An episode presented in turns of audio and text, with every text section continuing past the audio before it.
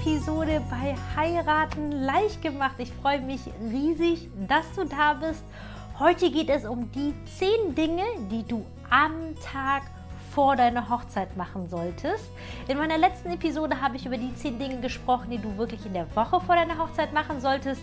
Und langsam rückt natürlich der große Tag näher. Und hier sind die zehn Dinge für dich, die du am Vortag deiner Hochzeit erledigen solltest. Falls wir uns noch nicht kennen sollten, hi, ich bin Kim, ich bin Hochzeitsplanerin seit sehr, sehr vielen Jahren und auf diesem Kanal helfe ich Brautpaaren, die selbst planen, ihre absolute Traumhochzeit umzusetzen und ganz wichtig, dass sie vor allem oder dass du vor allem sämtliche Fehler vermeidest, die man als Hochzeitsanfänger ebenso macht. Nämlich, dass du nicht so gestresst bist, überwältigt bist, sondern dass du wirklich Spaß und Vorfreude an deiner Hochzeitsplanung hast.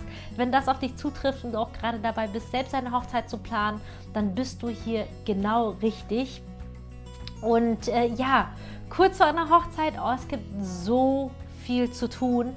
Gerade in den letzten Tagen, ich kann das, ich meine, ich mache diesen Job seit 13 Jahren und nichtsdestotrotz hatte ich kurz vor der Hochzeit das Gefühl so, oh mein Gott, es gibt ja noch so viel zu tun und es gibt so viele Brautpaare oder Bräute vor allem, die wirklich super nervös vor ihrer Hochzeit sind, die auch einfach wirklich gar nicht schlafen können vor der Hochzeit. Und das schlägt sich natürlich total aufs Gemüt und ich sage dir ganz ehrlich, das ist nicht gut. Das ist überhaupt nicht gut. Und deswegen sage ich wirklich allen, allen Brautpaaren, mit denen ich zusammenarbeite, es ist wirklich das Allerwichtigste, dass sie vor allem kurz vor ihrer Hochzeit, weil ganz ehrlich, kurz vor deiner Hochzeit ist das meiste eh schon durch. Du hast alles schon geplant und natürlich sind kleine Änderungen immer möglich, aber eigentlich hast du ja schon alles geplant und auch eigentlich alles so geplant, wie du denkst, dass du es gerne haben würdest. Und deswegen ist es jetzt kurz vor der Hochzeit so wichtig, dass du wirklich deine ganzen Ängste und Sorgen, die du hast, wirklich ablegst, um dich auf deinen großen Tag zu freuen. Und falls du dich jetzt fragst, warum? Es ist eigentlich ganz einfach. Du heiratest ja, beziehungsweise du planst ja deine Hochzeit, weil du ja mit deinen Gästen feiern willst. Ergo willst du ja auch im Umkehrschluss, dass es deinen Gästen gut geht. Denn wenn das nicht so wäre, würdest du ja wahrscheinlich ähm, Elopement machen, beziehungsweise einfach durchbrennen, zu zweit heiraten, zum Beispiel nur mit Trauzeugen und um die Welt reisen, weil das einfach so viel günstiger ist. Aber du planst ja eine Hochzeitsfeier, weil du ja wirklich mit deiner Familie, mit deinen Freunden, mit allen zusammen wirklich feiern möchtest und deswegen möchtest du ja auch, dass es denen gut geht.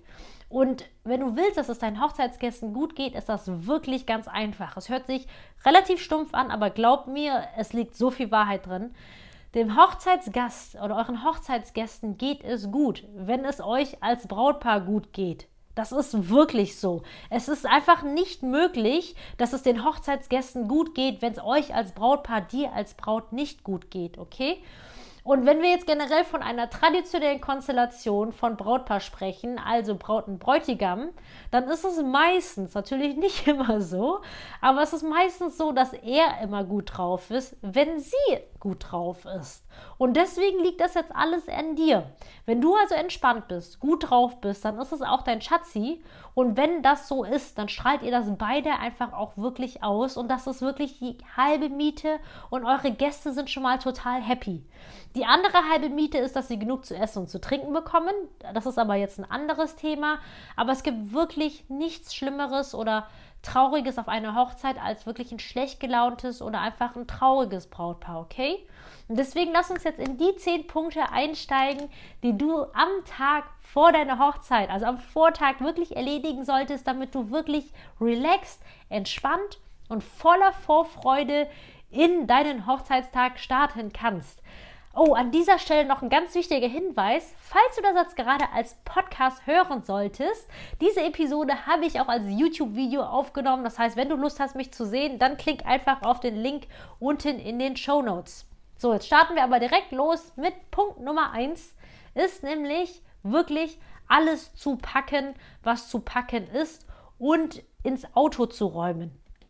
Und ähm, das mach das einfach wirklich direkt, weil es gibt ja wirklich so viele Kleinigkeiten. Vielleicht hast du noch viel gebastelt zum Beispiel. Und ähm, im Zuge dessen, dass du auch wirklich überprüfst, ob ihr alle notwendigen Dokumente schon zusammen habt. Das heißt, ähm, für die standesamtliche Trauung. Ich meine, wenn ihr zum Beispiel beide ähm, deutsche Staatsbürgerschaft habt, dann ist das relativ easy. Ihr braucht nur einen Personalausweis. Auch wenn ihr nicht standesamtlich heiratet, nimmt bitte immer einen Personalausweis mit. Wirklich, safe is safe und vor allem Bargeld. Aber wenn ihr beide nicht deutscher Staatsbürgerschaft seid, dann überprüft auch mal, ob ihr alle Dokumente, alle Übersetzungen für die Trauung parat habt. Natürlich solltet ihr in der Regel das vorher beim Standesamt schon eingereicht haben, aber manchmal solltet ihr noch was nachreichen und deswegen überprüft einfach, ob ihr wirklich alles dabei habt und packt wirklich alles schon ins Auto mit Listen am besten und dass das schon mal safe ist, okay? Punkt Nummer zwei ähm, dein Kleid, Kleider oder generell auch einen Anzug nochmal bügeln.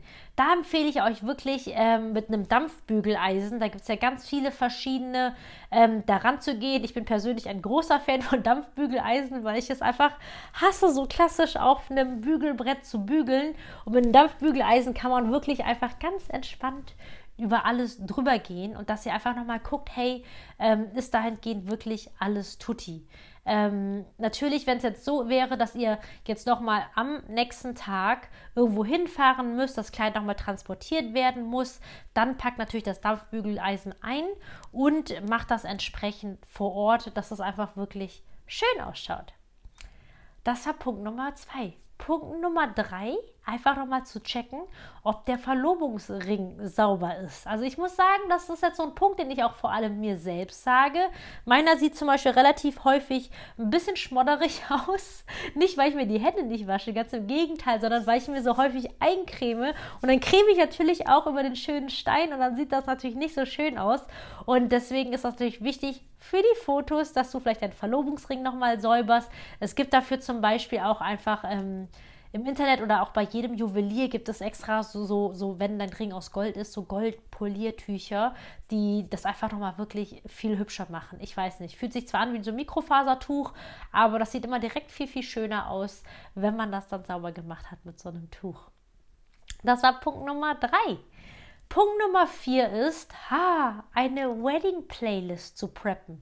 Ich meine jetzt nicht für die Hochzeitsfeier, das hast du ja hoffentlich alle schon vorher gemacht oder mit eurem DJ, mit euren Sängern, Künstlern, wer auch immer alles kommen wird, besprochen, sondern eine für dich, für den Morgen, okay? Und ich weiß, manchmal, also ich zum Beispiel, mein Schatzi ist voll der Musikmensch, der braucht immer die volle Dröhnung, wenn er morgens aufsteht.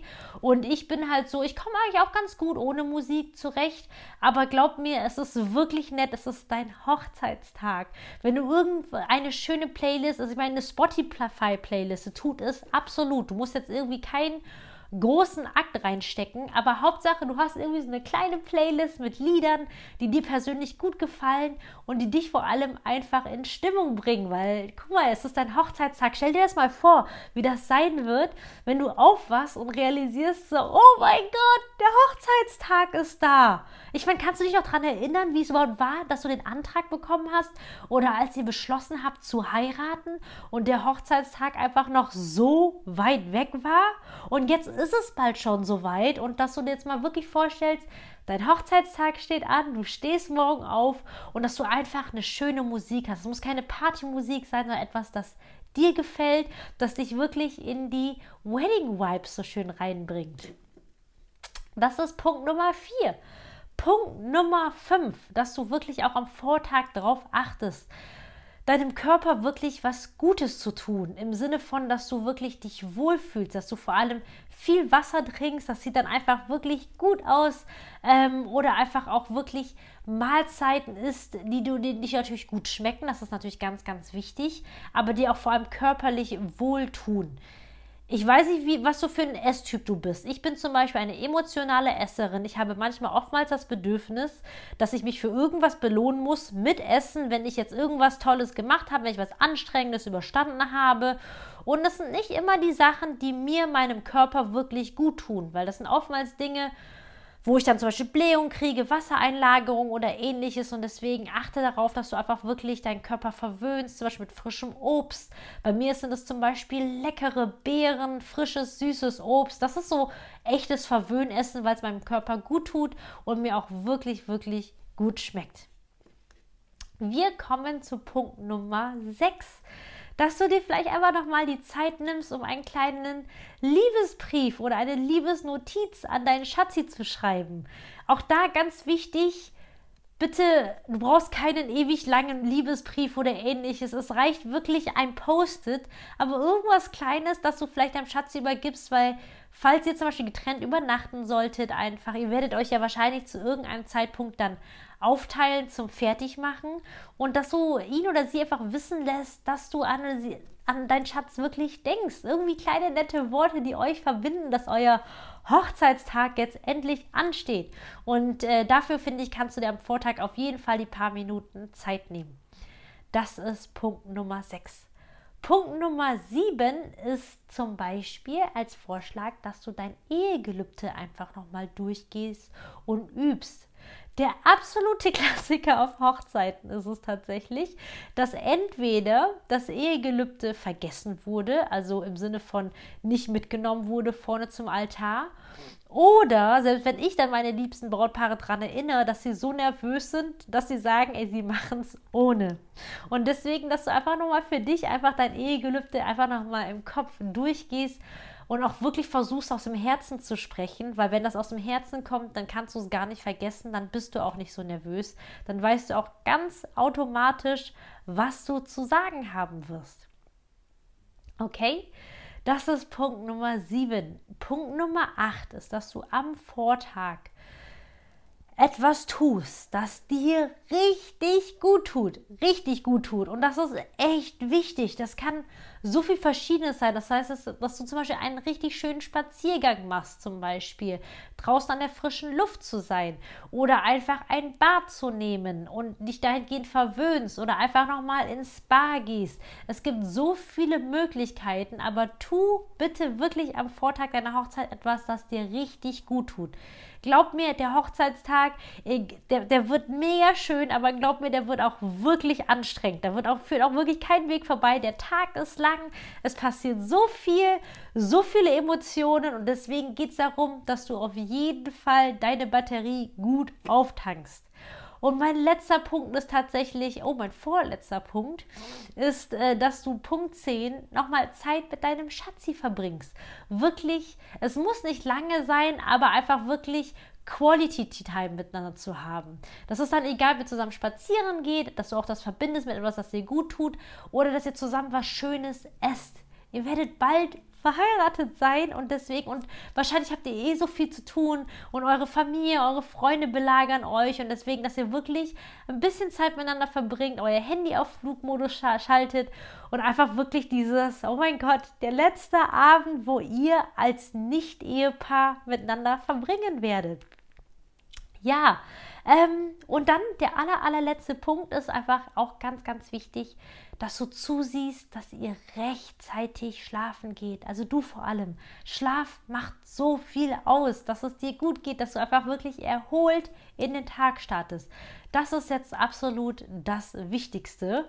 Und jetzt waren es gar keine 10 Punkte, stelle ich fest, sondern 11 Punkte. Aber egal. Das waren meine elf Punkte für dich, die du am Tag vor deiner Hochzeit auf jeden Fall erledigen solltest. Und äh, für den Fall, dass deine Hochzeit kurz bevorsteht und du dir insgesamt jetzt wirklich echt Sorgen machst und an alles gedacht hast oder total nervös ist, dann möchte ich dir von Herzen meinen Online-Kurs, das SOS Hochzeitspaket empfehlen. Den Link dazu findest du in den Show Notes. Ansonsten vielen, vielen Dank, dass du reingeschalten hast. Ich freue mich wieder auf eine neue Episode mit dir. Wenn du sie nicht verpassen möchtest, dann denk auf jeden Fall diesen Kanal, äh, denk daran, diesen Kanal zu abonnieren und dann sehen wir uns hoffentlich bald wieder. Bis dahin, deine Kim.